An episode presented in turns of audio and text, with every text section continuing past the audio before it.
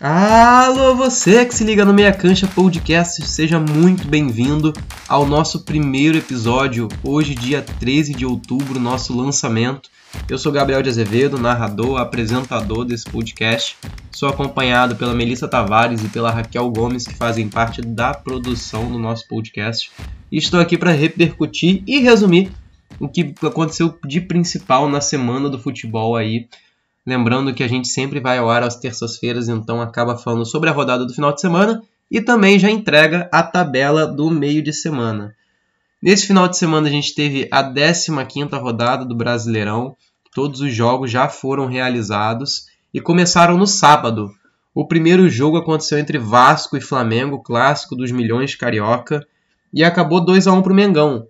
O Vasco até abriu o placar com Thales Magno, mas o Flamengo depois virou com Léo Pereira e Bruno Henrique. O Bruno Henrique, inclusive, foi eleito o craque da rodada pela galera no perfil oficial do Brasileirão no Twitter. Aliás, quem quiser subir, é, seguir o perfil do Brasileirão no Twitter é Brasileirão, sem o tio.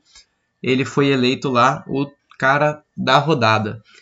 É, também no sábado, um outro clássico, dessa vez entre Palmeiras e São Paulo no Allianz Parque. E pela primeira vez o São Paulo derrotou o Palmeiras na casa do time alviverde. Foi 2 a 0 com gols de Reinaldo e Vitor Bueno. Era um confronto direto ali valendo posições no G6. O São Paulo conseguiu se afirmar e o Palmeiras com a derrota acabou sendo ultrapassado por Santos e Fluminense que também venceram na rodada. Mas esses jogos a gente fala depois. Também no sábado, o Coritiba ficou no 0 a 0 com o Fortaleza e o líder Atlético Mineiro recebeu o Lanterna Goiás e venceu com certa facilidade, 3 a 0, gols de Keno, que fez de pênalti, Natan e Marrone. Já no domingo, o Fluminense venceu o Bahia por 1 a 0 com gol de pênalti do Nenê e o Santos bateu o Grêmio por 2 a 1. Dois gols do Marinho, um dos destaques do Brasileirão, fez dois gols de pênalti, enquanto o Grêmio descontou com o Diego Souza. Aliás, o Santos abriu o placar, o Grêmio empatou e depois o Santos fez segundo gol. Os dois times acabaram ultrapassando o Palmeiras, que hoje é o sétimo colocado. Daqui a pouquinho a gente vai falar da tabela também. Mais tarde no domingo, a gente teve Esporte e Botafogo. O Botafogo ganhou na Ilha do Retiro com gols de Honda e Caio Alexandre. Depois acabou jogando o segundo tempo com um a menos. O Esporte descontou com o Thiago Neves, mas ainda assim não foi suficiente. O Botafogo teve a sua terceira vitória no campeonato, segunda seguida. Em Goiás, o Atlético Goianiense recebeu o RB Bragantino, que saiu na frente, gol do Claudinho. O goleiro Jean teve uma falha absurda, saiu jogando errado e acabou tomando gol de cobertura. Mas a virada goiana veio com Mateuzinho e Janderson.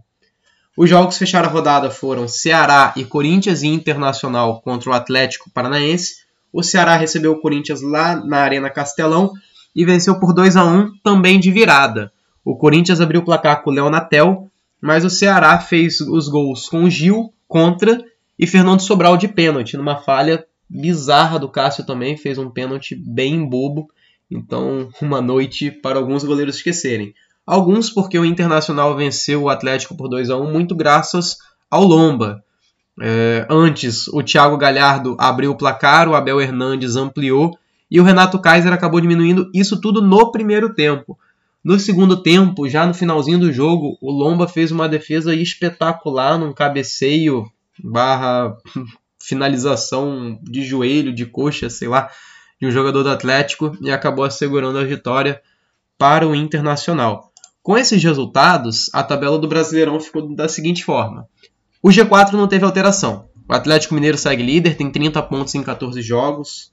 O Internacional segue logo atrás com 28 e é o único time que não tem um jogo a menos, já jogou as 15 rodadas. O Flamengo tem 27, tem um jogo a menos que já se resolve nesse meio de semana, e o São Paulo tem 26 pontos, também com 14 jogos. Ali compondo o G6, Fluminense e Santos, que subiram uma posição cada, ambos com 24 pontos e 15 jogos disputados, e o Palmeiras, que saiu do G6, agora está em sétimo, com 22 pontos em 14 jogos. O Fortaleza tem 21 em 15 jogos, o Sport é o nono colocado, tem 20 pontos em 15 jogos. E o Vasco fecha a primeira parte da tabela com 18 pontos e um jogo a menos. Também tem 18 pontos. Ceará, Atlético Goianiense e Botafogo, que também tem 15 jogos jogados, não tem nenhum jogo a menos. Quem tem um jogo a menos é o Grêmio, 14 colocado, tem 17 pontos. O Atlético Paranaense também tem 15 e está na 15 colocação. E o Bahia é o último time antes da zona de rebaixamento, também com 15 pontos. Quem também tem 15 pontos, mas já está na zona, é o Corinthians. Também tem uns 15 jogos, não tem rodada menos para jogar. E abre o Z4. Por fim, chegamos em Coritiba, 13 pontos, Bragantino, 12 e o Goiás é o Lanterna com 9 pontos. Na próxima rodada, a gente vai ter uma pequena bagunça generalizada para falar dos jogos. Isso porque hoje, terça-feira, logo mais às 6 da tarde, o Flamengo enfrenta o Goiás em confronto válido pela 11 rodada. O Goiás, inclusive, que tem três jogos atrasados, vai tirar um deles agora enfrentando o Flamengo no Rio de Janeiro. É, e é o confronto que, de certa forma, abre a semana. Na quarta-feira, a gente tem um outro confronto fora de época, por assim dizer. Isso porque o Fortaleza recebe o São Paulo pelas oitavas de final da Copa do Brasil. Ainda falta duas semanas para começar oficialmente as oitavas de final. Os jogos foram marcados para o dia 28 de outubro e 4 de novembro, ali nessa semana. Mas Fortaleza e São Paulo anteciparam seu jogo. Inclusive, o Fortaleza está com uma agenda bem apertada porque no dia 21 de outubro enfrenta o Ceará pela final do Campeonato Cearense. Então, calendário apertado acaba tendo essas modificações. Mas pelo Brasileirão mesmo, valendo pela 16ª rodada, a gente tem Palmeiras e Coritiba na quarta-feira às 6 da tarde, Grêmio e Botafogo na quarta às 7h15, Santos e Atlético Goianiense também na quarta às 8h30, e aí os jogos das 9h30 da quarta-feira. São Atlético Paranaense e Corinthians, Atlético Mineiro e Fluminense, e Esporte e Internacional. Na quinta-feira, o Flamengo joga de novo dessa vez valendo pela 16ª rodada, enfrentando o RB Bragantino também no Rio de Janeiro às 8 horas. Na sexta-feira, o jogo mais atrasado da rodada é Goiás e Bahia que também se enfrentam às 8 horas. Aliás, os mais atrasados não, né? Os últimos a ser disputados nessa semana, porque Vasco e Fortaleza e Ceará contra o São Paulo foram adiados. Outro destaque que a gente precisa dar é para as eliminatórias da Copa do Mundo. É, na sexta-feira começaram os jogos, sexta barra quinta-feira, e o Brasil já é o líder do, do grupo que define quem vai disputar a Copa do Mundo de 2022 no Catar. Então, mudando a chave da competição, entregando os resultados, o Paraguai empatou com o Peru em 2 a 2 Isso na quinta-feira, o jogo foi 7 e meia. Também na quinta-feira, o Uruguai venceu o Chile por 2 a 1 O Uruguai abriu o placar, o Chile empatou e depois o Uruguai no finalzinho do jogo conseguiu alcançar a vitória. Ainda na quinta-feira, a Argentina recebeu o Equador, ganhou com gol de Messi de pênalti, e na sexta-feira, a Colômbia enfiou 3 a 0 na Venezuela, enquanto o Brasil teve a maior goleada da rodada, enfiou 5 na Bolívia.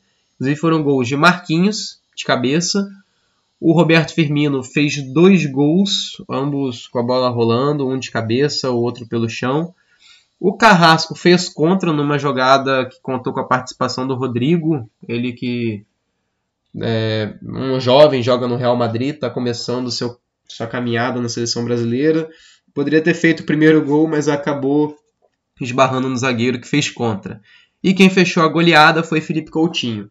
Então, com esse resultado, o Brasil lidera o grupo por questão de saldo de gols com 3 pontos, mas também tem logo os times que venceram atrás. Então, Colômbia tem 3 pontos, Uruguai tem 3 pontos e Argentina tem 3 pontos. Lembrando que os quatro primeiros colocados, que são Brasil, Colômbia, Uruguai e Argentina nesse momento, se classificam diretamente para a Copa do Mundo 2022. E o quinto colocado disputa uma repescagem. Nesse momento, o quinto colocado é o Peru, mas que está empatado com o Paraguai e ambos têm um ponto. E depois vem os times que perderam na rodada: Chile, Equador, Venezuela e Bolívia. Quanto aos jogos dessa segunda rodada, todos acontecem nessa terça-feira, hoje. Às 7 horas, é, a Venezuela enfrenta o Paraguai. Antes, às 17 horas 5 da tarde, a Bolívia enfrenta a Argentina.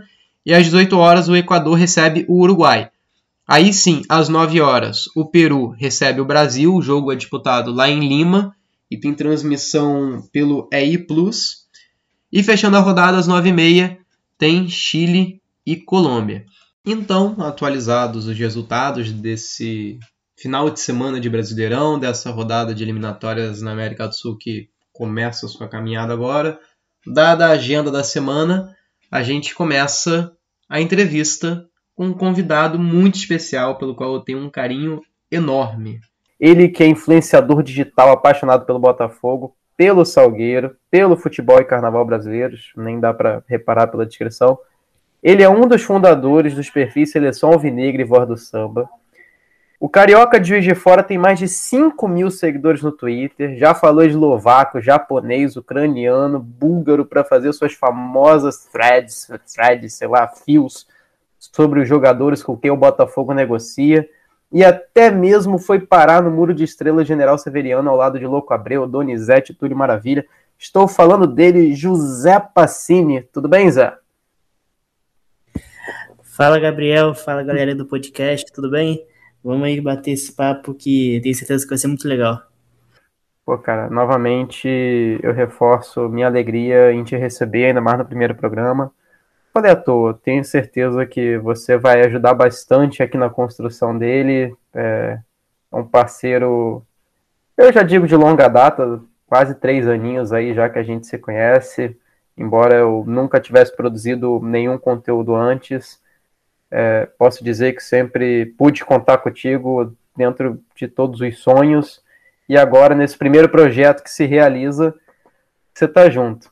Aliás, até falando desse, desse começo, lá em fevereiro de 2018, no segundo dia de aula da nossa turma, quando eu te conheci, eu me lembro muito bem que você se apresentou como influencer do Botafogo. E embora todo torcedor que se preste tenha aquela história de como se apaixonou pelo time, eu queria te perguntar: como começou, de onde veio essa vontade de atuar como comunicador ligado ao Glorioso? Essa alcunha de influenciador, inclusive, depois até me dá um pouco de vergonha. Mas, cara, na verdade eu sempre fui um torcedor comum, né? Torcedor como qualquer outro, só até hoje. Só que hoje com as pessoas param um pouco para me ouvir, né? Mas isso começou na verdade é, em 2016, quando o Botafogo resolveu convidar algumas pessoas entre jornalistas, páginas e os tais influenciadores, né, para uma reunião no clube.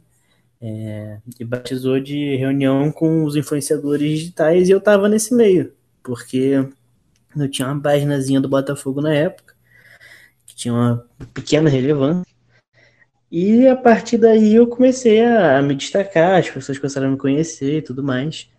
Mas foi aí que eu tive esse salto entre ser só mais um torcedor e ser uma pessoa com alguma influência, né? Depois eu indo para o lado profissional do jornalismo, aí sim comecei a, a, dar notícias ou a opinar com mais embasamento, mas o primeiro contato com, com a história da comunicação foi aí, em 2016. Acho muito bonitinho a humildade, cara. Não, eu sou um torcedor comum, claro, assim, já fui chamado para fazer a campanha publicitária do meu clube, mas, sim, como um zaço, de boa. é, e, poxa, você ao longo desse ano de, de pandemia, de quarentena, já passou por diversas plataformas, tanto que fez live no Instagram, começou um canal no YouTube, já tinha participado de alguns outros, seguiu com as interações no Twitter. É, você acredita que existe uma plataforma, um formato que o torcedor goste mais, ou são muitos outros os fatores que acabam influenciando isso? Ah, cara, eu acho que tem público para todas as plataformas, né? É, tem gente que, por exemplo, prefere, prefere, o Twitter por ser uma plataforma mais dinâmica, mais rápida. Às vezes o cara não tem tempo para ver uma live de uma hora ou para ficar vendo um vídeo de 20 minutos. Ele, precisa saber um pouco mais sobre o jogador que chegou, sobre o, uma tática do dia para aquele jogo, alguém que se machucou, e ele prefere ler ali um textinho no Twitter do que assistir um vídeo extenso, uma live. Tem o torcedor que quer se aprofundar mais, e aí ele vai assistir vídeos, ou então ele vai, ele quer participar diretamente, então ele vai para uma live comentar, mandar um super chat. É, eu acho que não tem uma fórmula certa, né? Você tem que se adaptar à sua plataforma. Eu sempre fui, por exemplo, um cara mais do Twitter, né? Sempre gostei mais do Twitter. No Instagram, por exemplo, eu não sou muito cara de fazer stories, eu, eu não tenho aquele, aquela malemolência ali, aquele traquejo para poder puxar a câmera, começar a me filmar, é, não, acaba não ficando algo tão natural, né? Eu geralmente prefiro, por exemplo, participar de uma live que eu já acho mais natural, né? Consigo levar como um diálogo comum, tanto como convidado quanto apresentador. Mas eu acho que esse período de, de pandemia, ele conseguiu abrir muitas portas nesse sentido, das pessoas notarem que era possível elas mesmas fazerem isso. É, eu fui uma dessas pessoas, né? Eu comecei a fazer muita live no Instagram, e, mas eu vi pessoas que nem eram jornalistas, eram só torcedores ou pessoas comuns que começaram canais ou projetos a partir disso, viram que era possível, que era fácil e começaram. E isso é muito legal, porque às vezes você se descobre, né, como um comunicador através de uma oportunidade dessas que as pessoas veem e agarram, né? Então acho que assim, não tem uma fórmula de sucesso, não tem um, um modelo pré-pronto, é você se adaptar àquilo que você se sente mais seguro para fazer. É, o nosso professor ele até comenta isso. Aliás, desde já um, grande abraço para o Jefferson, que é quem orienta toda a produção do podcast. E ele fala justamente sobre isso.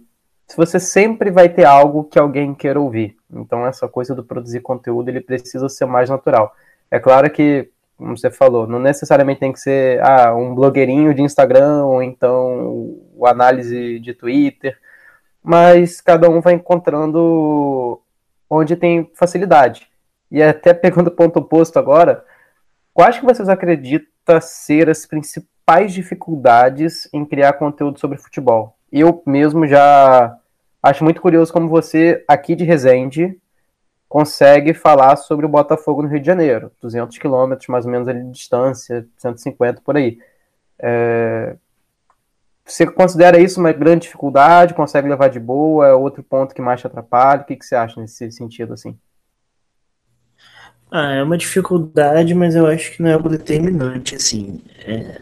Tem um jargão que todo mundo fala, né, que em Copa do Mundo o Brasil tem 200 milhões de treinadores, né, todo mundo quer dar uma opinião, quer, enfim, quer dar ali seu ponto de vista. E no, no, nos clubes é a mesma coisa, né? Todo torcedor vai ter sua opinião e acha que tá certo. Então, assim, você conseguir dar, você conseguir primeiro se descolar da emoção, né? Não totalmente, é claro, mas você conseguir ter parcialidade, ter cautela, ter frieza para poder opinar, principalmente nos momentos ruins, né? Saber separar ali a emoção do torcedor da análise e, e se destacar no meio de tanta gente vai estar opinando, é complicado. Acho que talvez essa seja a maior dificuldade, mais do que você não estar presencialmente no local. É claro que estando no local, é, aí já indo para a área mais do jornalismo tradicional é muito melhor, porque você pode ir numa coletiva de imprensa, você pode cobrir o dia a dia do clube, é, pode fazer conteúdo com torcedores na arquibancada, no, nos arredores do estádio tudo mais. Mas isso não é um fator preponderante, né? Você pode atuar em, em vários outros setores é, que ficam carentes também, por exemplo, num jogo comum com o público, muitos influenciadores, jornalistas vão estar no estádio. Só que a grande parte da torcida não vai estar, né? Porque, vamos supor, Botafogo tem 4 milhões de torcedores. No estádio cabem 40 mil. Então, sempre vai ter muito mais gente fora do estádio do que dentro. Então, você atuar ali fazendo uma live pré-jogo, por exemplo, você vai estar se destacando muito porque a maioria vai estar no estádio. É, então, sempre vai ter um espaço para todo mundo, sempre vai ter o, um público ali para todo mundo. E o importante é você achar seu nicho. Não adianta você querer ser um, um repórter da arquibancada se você não vai estar em todo jogo. Você tem que entender qual é o seu nicho, você tem que ver o seu público se ele está alinhado com o que você é, com o que você faz. E aí você encontra seu espaço, seu norte para poder atuar. Poxa, é até legal você falar dessa relação com o torcedor, porque, de fato, cada um acaba encontrando o seu jeito de falar, seu jeito de se comunicar, e isso vai criando esse vínculo. Inclusive, até por conta dessa coisa do, do ser influenciador, que você às vezes brinca, né? Por conta do nome. Mas você já foi parado por torcedor para tirar fotos, já foi colocado ao lado de ídolos do Botafogo, como já tinha falado ali no, no muro de General Severiano. Você já tinha imaginado receber todo esse carinho da torcida? É, essa, esse negócio do ídolo foi uma brincadeira de um amigo meu, né, que, que mexe com montagem e tal. No momento que um torcedor lá falou, ah, é ídolo, e ele fez essa montagem. Mas já, já fui parado para tirar foto. Não é sempre também, é, é difícil, mas já aconteceu. Mas assim, eu não, não esperava, né? Nunca esperei isso. Acho bem legal. É... E assim, é uma honra sempre, né? Você está sendo ali reconhecido pelo seu trabalho. É, é, claro que assim é um trabalho muito menos exaustivo, não vou dizer nem exaustivo, mas é muito menos massivo assim do que um trabalho tradicional, um pedreiro, né? Que é um cara que vai estar tá botando força física ali. Existe muita força mental, porque você às vezes lida com situações complicadas gente te xingando, gente te ameaçando. É, isso acontece. No trabalho tradicional você não tem isso. Você tem aquela parte do trabalho 24 horas, né? Porque acontece uma notícia a qualquer momento, você tem que estar atento. E aí tem jogo do Botafogo que acaba meia-noite, tem jogo que começa domingo 11 da manhã. Então você tem que, você não tem folga assim, você tem que trabalhar todos os dias, né? E você lida com pessoas às vezes no calor da emoção mas é muito, é muito legal. Assim, é, eu, por exemplo, hoje eu, eu não ganho nada com isso, né, de questão financeira. Vez em quando, uma vez ou outra que alguém manda alguma coisa, né, um, os famosos mimos. Mas eu tenho amigos que, que ganham com isso, né, que tiram sua renda disso. E é um trabalho, assim, às vezes mais estressante, mais desgastante do que um trabalho tradicional, por mais que não pareça. Tem um amigo meu que faz três vídeos por dia, dois vídeos por dia, e aí edita esses vídeos e apura notícia muito complicado. Mas assim, eu nunca tinha esperado isso, nunca, porque assim, eu sempre fui um torcedor isolado, né? Eu, como você falou, nasci em Juiz de Fora, né? E nunca morei no Rio até meus 15 anos que eu fui morar no Rio. 16 anos, quer dizer. E nesse período, e aí eu nunca fui muito de estádio, é poucas vezes a estádio. Então eu sempre fui um torcedor meio isolado. E aí, quando eu cons consegui esse, essa relevância, esse carinho, sempre foi muito legal. Né? Ser reconhecido, já foi reconhecido no, no Chile, já foi reconhecido em outros estados. Então, isso é muito bacana. Não, da hora, da hora essa história. Eu já fui até convidado para gravar podcast, né? é... é a melhor das partes. Às vezes tem uma, rola, rola uns convites assim, né? E até dentro daquilo que você falou, né, das situações estressantes, de às vezes ser xingado, ser criticado, é, qual foi a história mais bizarra que aconteceu contigo nessas interações? Não falo nesse caso nem só com a torcida, né? Você acaba entrando em contato com o jogador, dirigente, comissão técnica, é, por conta desse trabalho. Então, qual você acha que talvez tenha sido a história mais estranha que já aconteceu assim? Cara, teve uma vez, agora nesse período de quarentena, que eu fui fazer uma live com um ex-jogador do Botafogo. E aí, live importante e tal. E, e aí o horário era tipo sete da noite, vamos dizer assim. E aí chegou tipo cinco para sete, meu amigo, me deu uma dor de barriga. O, o intestino chamou num nível que eu comecei a enrolar o cara, pô, me dá cinco minutinhos, me dá mais cinco minutinhos, me dá mais cinco... E eu ia trazer o cara quase uns 20 minutos, porque eu não conseguia sair do banheiro. E aí foi um constrangimento poder inventar uma desculpa pro cara, mas aí no final deu tudo certo, a live foi, foi bem legal, bastante assistida e tal. Cara, isso da live é engraçado, né? Nessa hora. Vantagem, de novo, do podcast, a gente grava, qualquer coisa para ali, vai no. A live é complicado. Pois é, mas muito obrigado pela participação. É, de novo, muito feliz de, de você ter vindo, ainda mais como, como primeiro convidado. Espero que ainda aconteça muito mais lives. É, aliás, foi das lives, né? Lembrando de, de quando você entrevistou o André Lima e pediu para ele mandar um abraço para mim, né? Qualquer dia eu estou entrevistando algum jogador do Flamengo, vou pedir para ele mandar um abraço para você também, tá bom? É, tá, vai achando, cara, isso tem volta.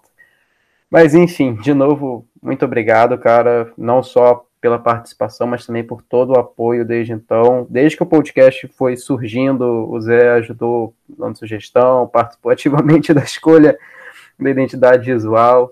Mas, enfim, só para finalizar, através de quais arrobas o pessoal pode te encontrar, Zé? No Instagram, no Twitter? Momento blogueirinho divulgação. ah, é fácil. Arroba Zé Pacini no Twitter e no Instagram. Super fácil de encontrar aí. Se quiser ouvir uma bobagem de vez em quando, só procurar lá. Tem mais algum outro canal da, da Seleção Alvinegra? Por enquanto não, a gente está reformulando aí o Seleção Alvinegra, então por enquanto deixei off, mas se você quiser saber um pouquinho mais de carnaval, arroba Voz do Samba. Muito bom, muito bom. De novo, obrigado ao Zé Pacini por ter aceitado participar do nosso primeiro episódio. Não podia ser diferente, uma pessoa muito especial que tenho certeza que vai acompanhar toda a nossa trajetória, assim como você, que me acompanhou até aqui. Também deixo meu muito obrigado por ter ouvido todo esse nosso primeiro episódio e peço que você continue acompanhando a gente. Você pode, inclusive, seguir a gente lá no Instagram, com arroba meiacanchapodcast, onde você pode saber quais são os próximos convidados, o que a gente tem produzido, quando vai ter lançamento. Mas isso meio que vocês já sabem, né? Toda terça-feira no Spotify e no site da EDB. Então eu vou ficando por aqui, mas eu encontro vocês na semana que vem, tá bom? Valeu, gente! Até mais!